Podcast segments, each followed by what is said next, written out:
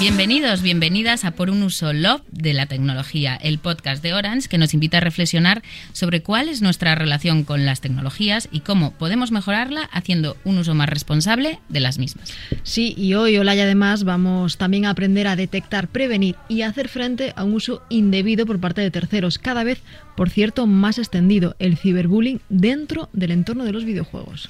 Y es curioso porque justo en el programa anterior hablábamos de cómo WhatsApp, Instagram y TikTok pues se habían convertido en las tres plataformas principales de acoso virtual a menores.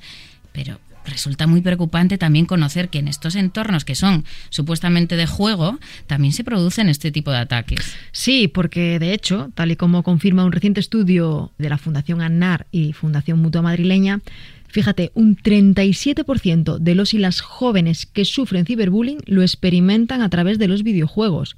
Según el psicólogo Juan Francisco Navas, esta elevada cifra podría explicarse por algunos factores que se dan justo en este tipo de juegos en línea. Un primer eslabón sería el anonimato. Sería un entorno donde realmente, en principio, se puede jugar sin una identificación real y eso a la vez pues hace que en determinadas situaciones pues pueda darse este tipo de conducta. Otra cuestión también que puede estar asociada a esto es pues la falta de, entendimiento de lo que puede ser el acoso o el ciberacoso, ¿no?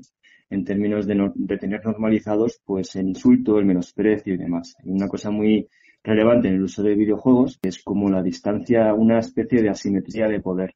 Luego una cosa que pasa en los videojuegos y que es común a todo el ciberbullying, pues también es que no se tiene visión, no se sabe exactamente cuál es el efecto que tiene o qué reacciones tiene la víctima lo que le decimos o lo que, hacemos. Normalmente tú estás simplemente interactuando con un avatar contra otra persona que representa un avatar, pero tampoco sabes muy bien qué le puede estar pasando. Eso es uno de los obstáculos que también dificulta a veces el que las, mm, los propios jugadores y jugadoras se den cuenta de lo que están del, efecto que tiene lo que hace. Y a pesar de todos estos factores, hay que dejar claro que no debemos demonizar al mundo de los videojuegos, porque usados de forma responsable pueden traer consecuencias positivas a los niños y adolescentes.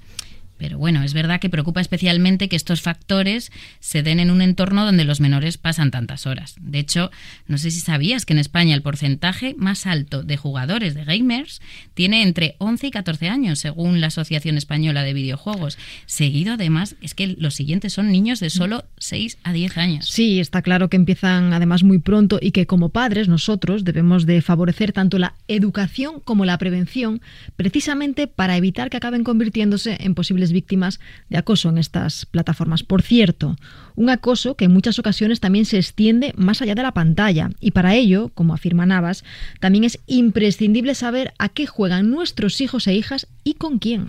No es lo mismo un videojuego donde tú estás eh, jugando con un grupo de jugadores a los que conoces, es decir, que quedes con los compañeros de colegio o gente cercana para jugar a un tipo de videojuego, que que juegues en una comunidad muy amplia.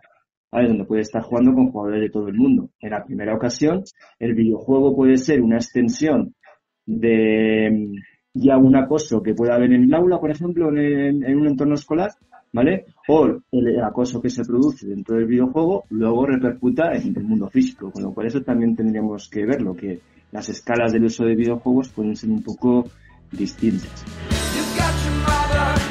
Claro, claro, es también muy importante ver si este acoso se limita o no al mundo del videojuego, ya que cuando traspasa la pantalla es donde se producen los casos realmente más graves. No sé si te comentaba el otro día el psicólogo, ¿cómo podríamos saber si nuestro hijo padece ciberbullying tanto en este entorno de los videojuegos como en el mundo físico o en otras plataformas? Sí, de hecho nos, nos comentaba que a pesar de que muchos gamers no hacen caso a este tipo de ataques como factor de protección, otros muchos sí que lo sufren y padecen consecuencias comunes como estas.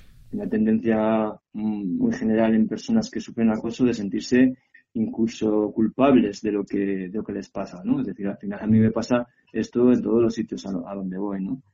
El, sentimientos profundos de, de, vergüenza, ¿vale? Al final, eso va a estar asociado también a tener sentimientos de soledad, sentimientos de indefensión, incluso también sentimientos de hostilidad y, estrés continuado, ¿no? Esos serían los efectos más observados en, las víctimas de, de acoso grave. Em, cuando sobre todo eres menor, eh, y desarrollas este tipo de emocionalidad asociado a un factor tan importante para tu desarrollo como son las interacciones sociales, pues suele, suele ocurrir que mantengas esos problemas a lo largo del tiempo se interviene de manera temprana. Eso nos lleva a cómo, a cómo se haría un tratamiento con estos chicos y chicas que ya realmente han empezado a desarrollar problemas psicológicos eh, importantes a, a costa del abuso. Por ello, tanto los padres como los profesores tenemos que estar muy atentos, Olaya, a estas posibles reacciones. Y es que lo primero, lo primero de todo y fundamental es detectar la situación de abuso para saber las medidas que se pueden poner en marcha para ayudar al menor. Navas, a su vez, recomienda, si se puede, intervenir en ese entorno de abuso y posteriormente, en los casos más graves, darle al menor el apoyo psicológico que necesita para hacer frente tanto al problema como a las consecuencias. Afortunadamente, cada vez hay más mecanismos para detectar estos casos y también más herramientas para comunicarlos o denunciarlos y hacer este proceso un poquito más fácil para las víctimas. Una de las últimas que se ha puesto en marcha es Zone, que es un espacio seguro promovido por Orange que se incluye dentro de los videojuegos y que ya tienen disponible en España los jugadores de Roblox y Fortnite. Esta iniciativa, llevada a cabo a nivel nacional por la compañía junto con la Fundación ANAR, permite a los gamers acceder a una quizaria donde a la vez que juegan pues pueden aprender más sobre el ciberbullying y en el caso de ser víctima o testigo, muy importante, recibir una ayuda profesional pulsando simplemente el botón Jump to Get Help que les redirige a la línea de ayuda de Fundación ANAR, tal y como nos lo cuenta la directora de este servicio, Diana Díaz. Bueno, pues desde aquí el equipo de psicólogos y psicólogas de la Fundación ANAR, apoyados por abogados y trabajadores sociales, les vamos a poder asesorar, eh, vamos a poder eh, aportar toda una orientación psicológica de evaluación de riesgos y evaluación de incluso de, aspectos importantes de la vida del menor para saber eh, pues la envergadura del riesgo, derivar si es necesario a profesionales del entorno eh, siempre, como hablamos de menores de edad, apoyados en eh, personas de su entorno, la familia, y luego en situaciones de altísimo riesgo, donde ya bueno, se han sucedido situaciones delictivas y el menor de edad está en una situación gravísima, se puede incluso intervenir con, con las autoridades desde, desde aquí. Una ayuda que sin duda Olaya es clave para estos menores y a mí particularmente me parece muy interesante que esté disponible en estos entornos virtuales donde además es que pasan muchísimas horas. Totalmente. Justo desde la Fundación me contaban de hecho que desde su puesta en marcha han podido comprobar cómo ha sido fundamental estar dentro del propio videojuego y no solo eso, sino también a solo un clic de distancia. Esto es lo que ha ayudado realmente a que estas víctimas menores den ese primer paso es muy complicado, es muy difícil que un menor de edad eh, acceda directamente a un recurso presencial o pida ayuda a sus familiares cercanos porque a veces no se atreve, tiene mucho miedo, tiene resistencias, piensa que le van a regañar, tiene sentimientos de culpabilidad como consecuencia de lo que de lo que está sufriendo, ¿no? Entonces eh, estos espacios seguros eh, virtuales atendidos, por supuesto, por profesionales expertos con una eh, trayectoria tan dilatada como la Fundación ANAR, que llevamos 29 años ya de trayectoria, que somos profesionales, pues evidentemente eh, esto favorece que en un momento dado, si aparece un riesgo, eh, ellos de manera muy sencilla y muy fácil puedan acceder a esa ayuda profesional que además va a tener en cuenta su entorno familiar para que la petición de, ayuda, o sea, para que los padres se puedan poner en contacto con nosotros. Si solamente fuera presencial, eh, muchos de los menores de edad no llegarían nunca a, eh, o llegarían muy tarde a obtener esa ayuda o donde el problema ya estuviera en una fase muchísimo más avanzada y mucho más grave, ¿no?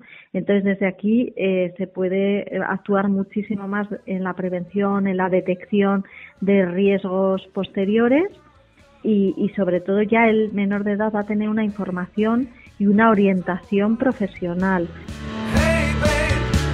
Esta iniciativa está incluida dentro del proyecto por un uso Love de la tecnología de Orange, que está dedicado a ayudar a concienciar sobre la importancia del uso responsable de las tecnologías, Internet y los dispositivos digitales, incluidos también estos, los videojuegos, porque no olvidemos, es importante conocer todos los beneficios de estas herramientas, pero también los riesgos para saber identificarlos y afrontarlos. A este proyecto Laia también se ha querido sumar el conocido gamer y streamer Vicens, que protagoniza un interesante vídeo contra el acoso bajo el lema Yo así no juego, a través del cual ha querido mandar un mensaje a los jóvenes jugadores y jugadoras que puedan estar viviendo este tipo de situaciones o siendo testigos de estos abusos. Los videojuegos es como en la vida real, cuando hay insultos de por medio y ciberbullying hay que cortarlo. Cuando veáis una situación así, eh, que os pasa a vosotros o a algún amigo vuestro, lo decís alto y claro. Yo así no juego. Y es que no cabe duda que los videojuegos pueden convertirse en un entorno hostil cuando se utilizan de forma inadecuada. Pero lo que no debemos olvidar es que también son importantes entornos de aprendizaje y de diversión cuando se emplean de forma correcta. Por ello, todos debemos tener el compromiso, víctimas, testigos, profesores, familias, de poner nuestro granito de arena para intentar que los videojuegos sean también espacios seguros para nuestros menores.